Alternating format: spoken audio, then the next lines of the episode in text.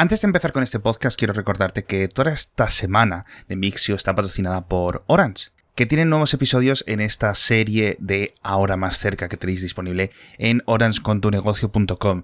Ya sabéis que son un montón de entrevistas con gente, con empresarios que han estado sacando sus negocios adelante en toda esta crisis pandémica, por decirlo de alguna forma. Son gente muy valiente, gente muy sensata que han aprovechado toda esta oportunidad para hacer una transformación digital y que la han sabido aprovechar, la verdad es que muy, muy, muy bien.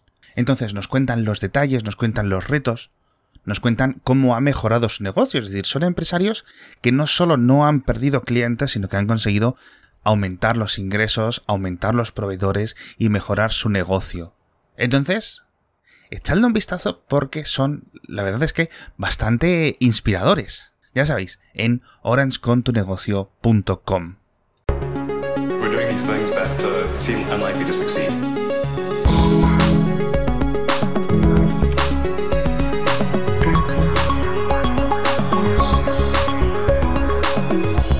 Bienvenidos a un nuevo episodio de Elon. ¿Qué tal estáis? ¿Qué tal estás? Sobre todo tú, José, José Jacas. Muy bien, aquí una vez más sustituyendo. Sustituyendo al bueno de Matías, que información como, como los futbolistas, ¿no? Que tienen que salir a dar una actualización del parte de, de los médicos del equipo. Parece que dice que los médicos le dijeron que dos, tres semanas a lo mejor le quedan, así que estarás con nosotros ese tiempo de momento. Si no, eh, acabas sustituyéndole, porque claro, al final Qué bien. todas las semanas, amigo. Aquí, esclavizado bajo la mesa. Como Elon en las fábricas.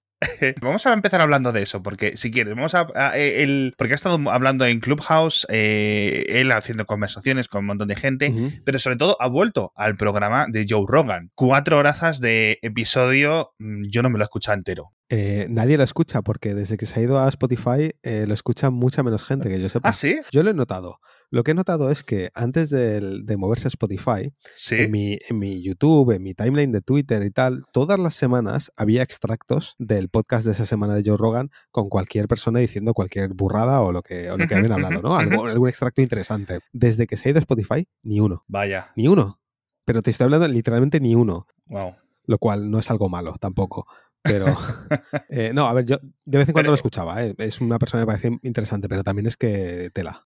Pero no, voy a abrir- no vamos a abrir ese melón, creo yo. No, No, Es- eso es- no vamos a pero, abrirlo. pero sí, la, la cuestión es que eh, fue, volvió Musk y yo no he escuchado o no he visto mucha noticia de las cosas que dijo. A ver, no fue como aquella vez que fue y fumó porros y no sé qué, habló de las drogas y tal. Bueno, a ver, fumó porros, le dio una calada a un porro, sí, sí. tal y todo eso. Lo sacamos un poco de quicio en general, pero es cierto que no es común que el CEO de una de las grandes empresas eh, de tecnología eh, haya, vaya haciendo esos. Pero bueno, sí que han dado contando algunas cositas, algunos mejores momentos, por decirlo así, Ah, que os vamos a contar nosotros para que no tengáis que escuchar todo ese programa. Lo más interesante que dijo en Joe Rogan es que volvió a fliparse, aunque sí es cierto que nunca dijo cosas como definitivamente, sino que es un Mm. quiero que, no sé qué, no sé cuánto, hablando del nuevo Tesla Roadster que va a llegar en 2022, como comentamos hace unos episodios, y en el que volvió a insistir en los, estos mm, motores de cohete, mm, por decirlo de alguna forma, que no sé muy bien qué forma van a tener o qué estilo van a tener, y dijo varias cosas. Dice, me gustaría que si seleccionas, compras el modelo con esta expansión, con este extra, por decirlo de alguna forma, pueda flotar un metro sobre el suelo. Dice, quizás dos metros. Quizás. Seis, se- dice seis pies. Dice, le pondremos un límite de altura. O sea, ya está pensando en rollo los Jetson. ¿Te recu- ¿Recuerdas cuando estábamos debatiendo sobre si el volante nuevo de los Model S los iban a probar? pues imagínate, ¿sabes? Cuando llegue esto, los cohetes, ¿van a probarlos? ¿Van a homologar los cohetes? Hostias, tío.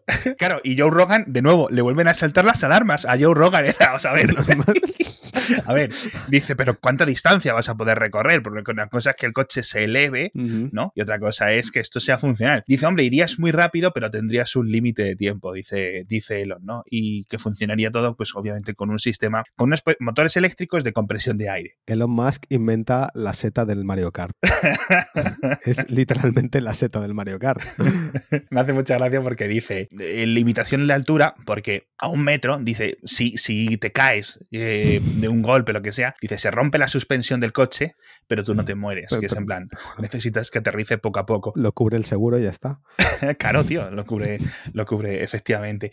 Yo imagino que será algo, si llega, si llega a existir, es que no se me ocurre muy bien. Lo único que se me ocurre, algo relativamente parecido, un sistema parecido a lo como los aviones Harriet, estos de Sí, los- despegue la- vertical. Harrier, sí, el, el VTOL se llama. Es el- Sí. el, vertical, vertical takeoff. Sí, pero no lo sé. Pero da igual, es que es inútil. Quiero decir, esto no sirve para nada. ¿Qué haces? ¿Te, te saltas el tráfico? Llegas a un semáforo, ¿no? Y te pones el primero. A ver, es que lo que yo, yo, a ver, 99,9999% esos coches no, no van a despegarse del suelo, pero el impulso extra de cohete, Mm. si lo tienen, es para, digamos, movimiento horizontal, es decir, es para aceleración más rápido de la forma en que lo veo que lo van a acabar poniendo. Una cosa es que Elon quiera que el coche flote y otra cosa es que el coche pueda flotar, ¿no? Si lo hacen así, pues a lo mejor no sé qué tipo de, de- de- de motor le van a hacer, porque imagino que funcionará con aire comprimido, es decir, no le van a poner combustible a un coche eléctrico para un motor jet tradicional, ¿no? Que es o lo que utilizan los cohetes, por mucho que dice la tecnología de cohete, entiendo que es aire comprimido, ¿no? Entonces Eh, tienes un motor sí. eléctrico que llena de aire el tanque y luego se suelta a cholón. Y así va más rápido en la aceleración durante X segundos. Yo creo que se ha flipado. Yo creo que también. O sea, es que al final estamos dando vueltas a los temas y es en plan, bueno, chaval.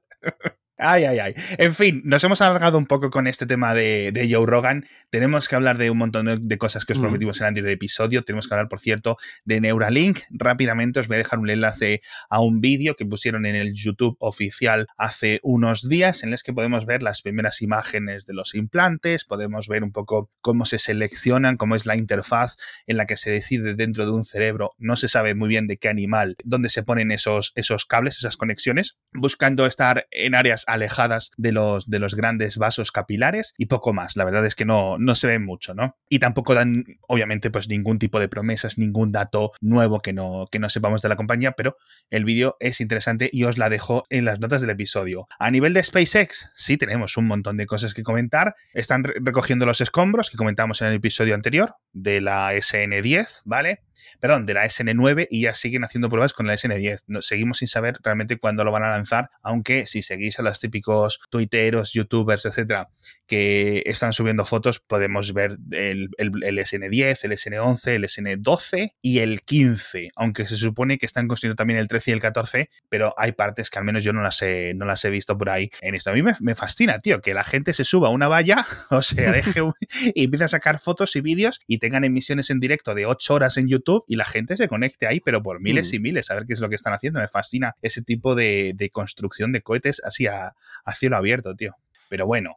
eh, una de las grandes noticias de SpaceX esta semana es que vuelve el Falcon Heavy, que Mm. solo hemos visto creo que dos lanzamientos de este, de este cohete combinado y lo va a hacer en 2024 dentro de tres años, no sabemos si va a haber algún lanzamiento intermedio, para un lanzamiento de la NASA, para la estación espacial esta que quieren poner en la Luna, la, la Lunar Gateway. Con lo cual, chulo, chulo, porque esta especie de estación espacial pequeñita, mucho más pequeña que la internacional, van a empezar a llenarla de módulos y lo van a hacer con cohetes de SpaceX. Así que, chulo. Qué bien. Esto es curioso porque va a haber un montón de misiones o se va a utilizar como de, de punto de intercambio para, obviamente, para ir mucho más directos a la Luna constantemente, como que te sirva de, de base, como de acampada el- el- en los 6.000 metros, ¿no? Cuando vas al Everest. ¿sabes? Es decir, no estás allí, pero tienes un, un lugar en el que rápidamente poder irte de la Luna o lo que sea y poder hacerlo todo mucho, mucho más sencillo. Pero vamos, esas misiones van a ser las de 2024 y entre ese momento y final de,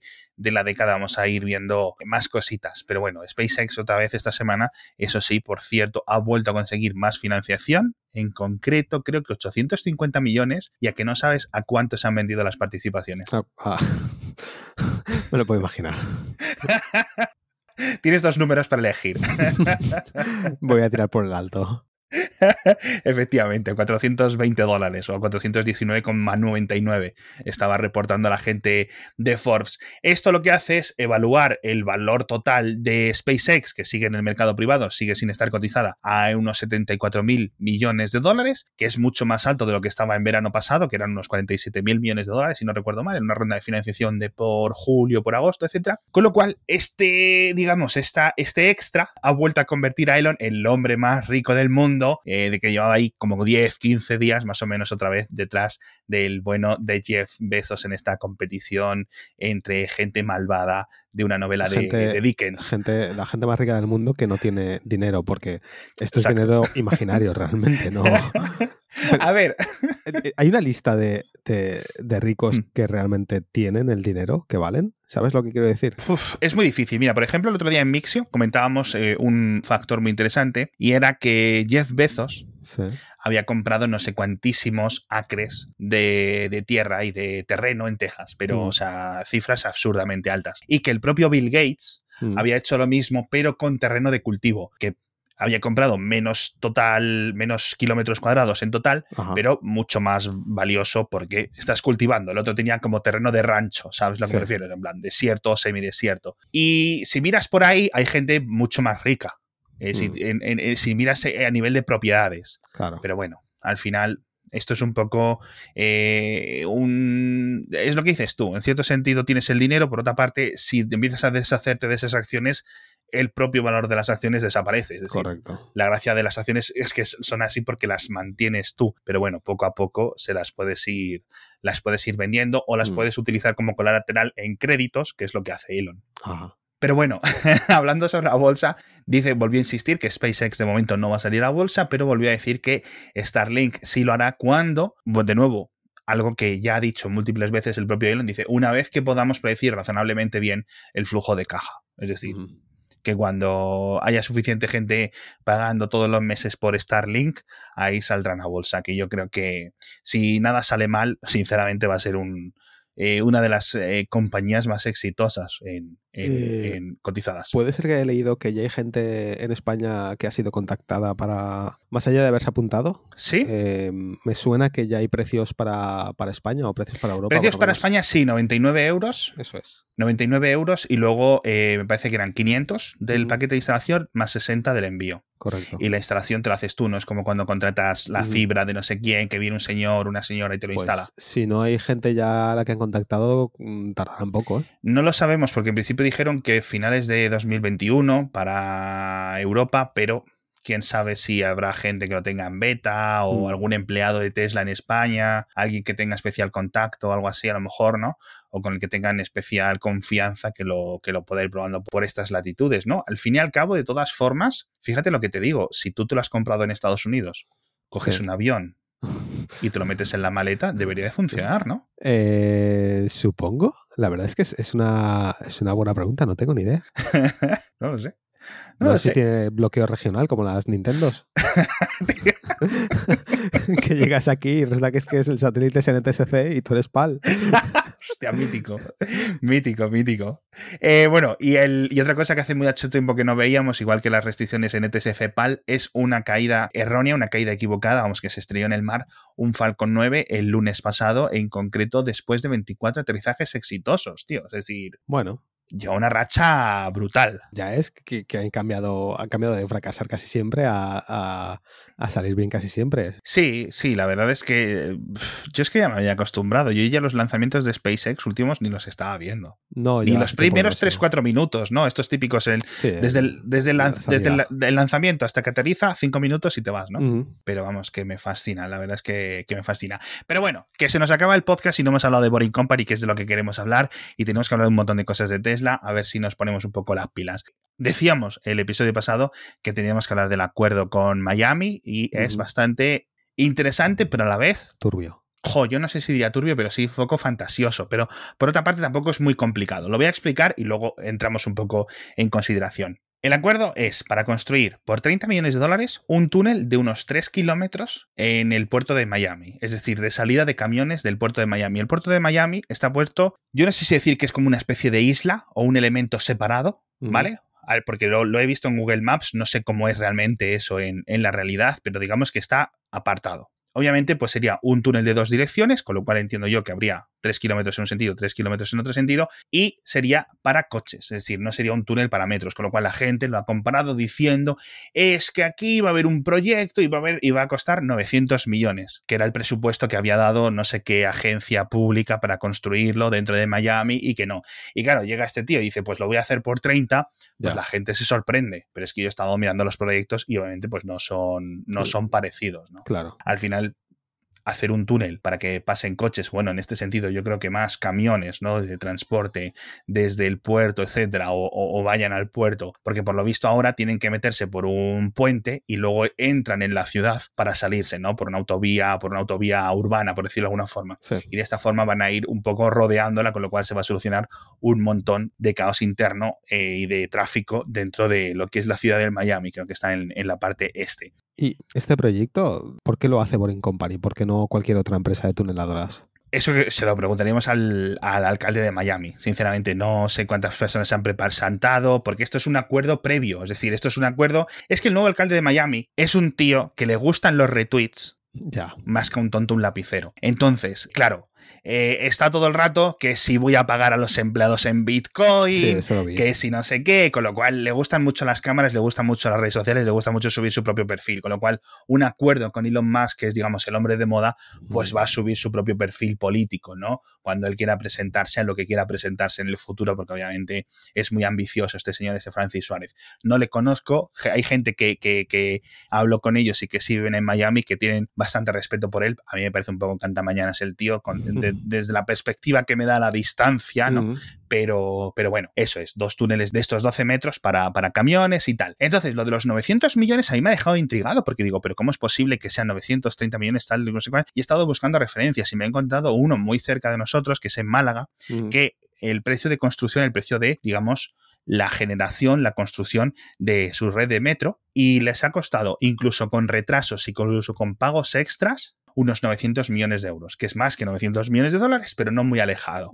Y eso eran ya no 3 kilómetros, sino 11 kilómetros de metro con, obviamente, las estaciones, Estaciones. que eso es lo complicado Ah. de hacer, lo complicado de crear, lo que no sé qué, y son dos líneas de metro, 17 estaciones, y eso costaba 900 millones de euros. Me refiero a presupuesto real. No Sí. presupuesto de, digo, lo voy a hacer por 300 y luego los sobrecostes te los comes tú, ¿no? Que eso en España pensamos que es algo que ocurre aquí, pero que en Estados Unidos es muy, muy, muy, mucho, mucho más común porque, digamos, las empresas se flipan un poco más incluso, Ujú. ¿no? De hecho, la NASA y sus contratistas es, eh, eh, lo ven los estadounidenses muy mal un montón por, por ese motivo, ¿no? Porque dicen, bueno, ¿cuánto va a costar esta, este satélite, este cohete?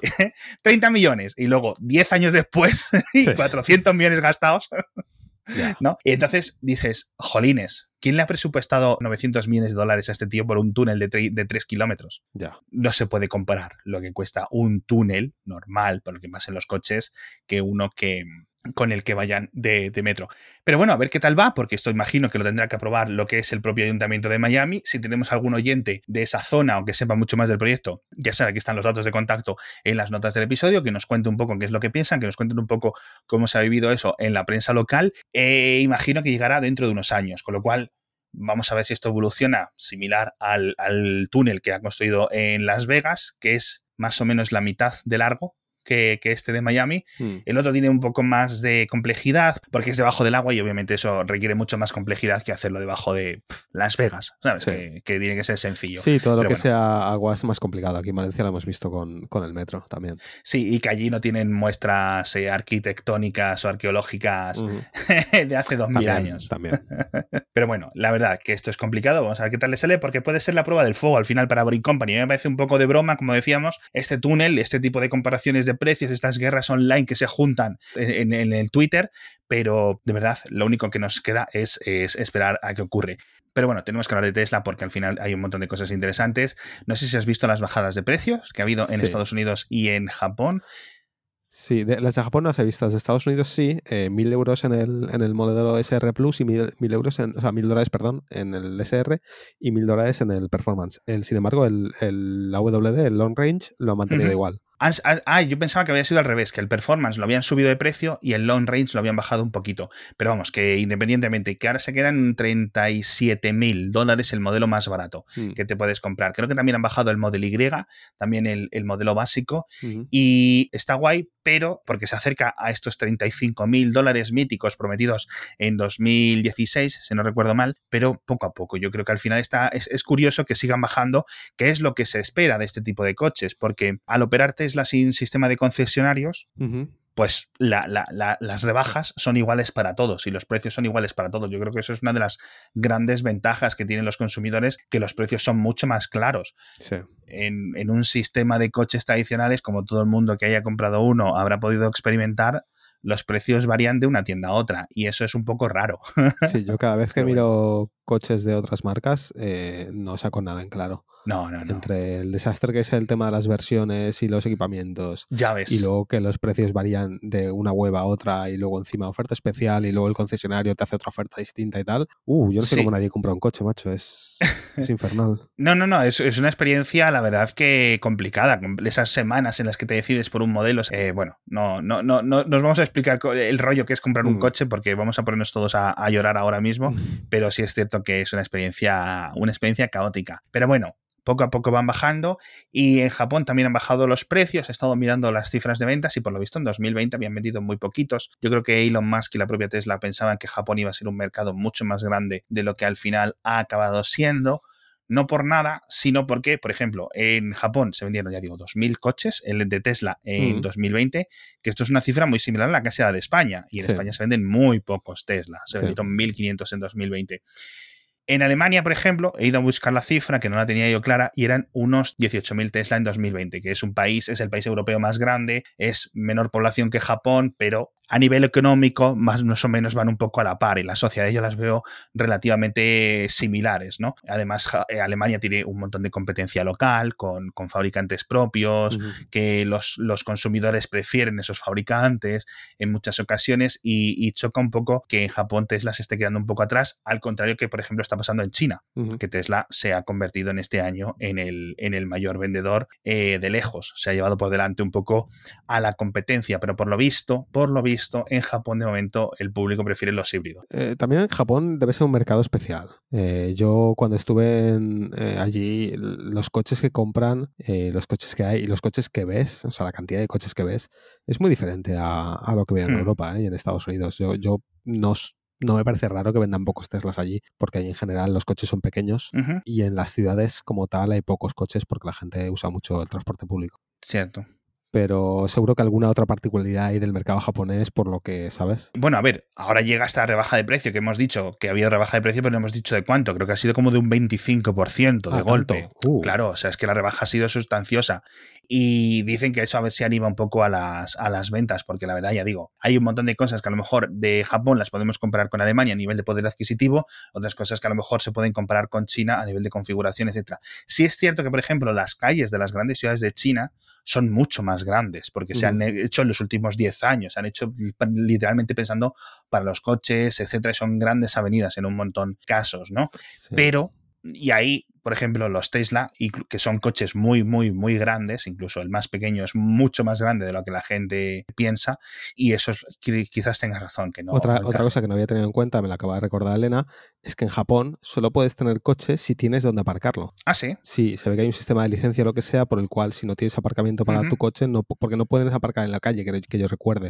De hecho, es verdad, una cosa que pasa por Tokio es que vas por ahí, coches aparcados en la calle es muy pocos. Sí. Entonces, claro, las casas allí, eh, supongo que has visto cómo son, son muy pequeñas, los apartamentos son muy pequeños, entiendo que los garajes también son pequeños. Y me imagino habrá mucha gente que no tiene dónde aparcarlos, Ajá. o que si tiene dónde aparcar coche, las plazas son pequeñas. Y un Tesla, como has dicho antes, son Ya. muy grandes. Sí, quizás sí sea un poco un, un compendio de. un compendio de, de factores, obviamente, pero sí que me, que me encaja, que quizás es un poco lo que influye mucho en la venta de, de eléctricos en Europa. Si estás en un piso, si estás en casas en las que es difícil conseguir un- una zona de aparcamiento específica o no tienes garaje, etcétera, pues eso todo, todo lo dificulta. Pero bueno, poco a poco deberían de ir vendiéndose más. Lo que sí que parece cierto es que hay una preferencia clara de momento, de momento, que Mm. todo esto cambia en Japón hacia los, hacia los híbridos, ¿no? Para aquellos Mm. que, que quieren, pero pero sobre todo yo creo que también eh, por los datos que he ido leyendo estos últimos días, así un poco de soslayo sobre la industria del coche japonés, de la que